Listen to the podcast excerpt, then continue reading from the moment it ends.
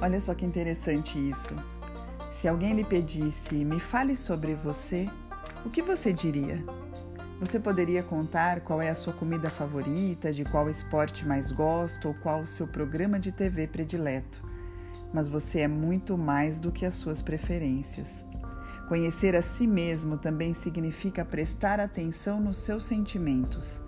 Ao se conhecer melhor, você sabe dizer o que deixa feliz ou zangado e sabe bem em quais coisas precisa de uma mãozinha e em quais é muito bom. Além disso, também percebe como as suas ações afetam as outras pessoas.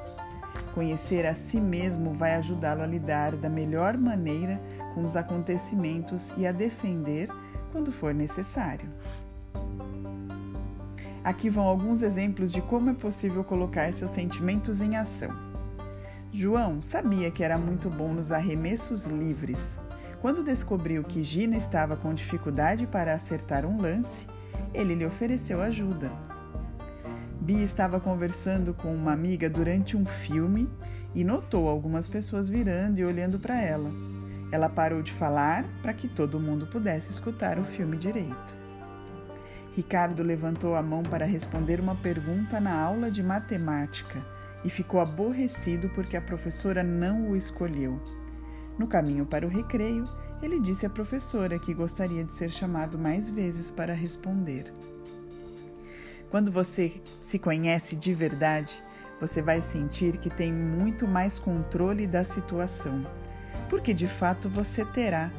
Você vai perceber quais são os seus sentimentos e entender melhor por que está se sentindo daquele jeito. E tudo isso poderá ajudá-lo a fazer mudanças positivas no seu comportamento. O livro é infantil, Eu e os Meus Sentimentos, da Vanessa Green Allen. Mas aqui vai um pedido que eventualmente eu faço em sala de aula. Um guia para as crianças entenderem suas emoções e aprenderem a se expressar. Quando eu pego essa frase e tiro desse sujeito crianças e o substituo por ser humano, um guia para que o ser humano entenda sua ação e aprenda a se expressar. Aí cabe para a vida, né?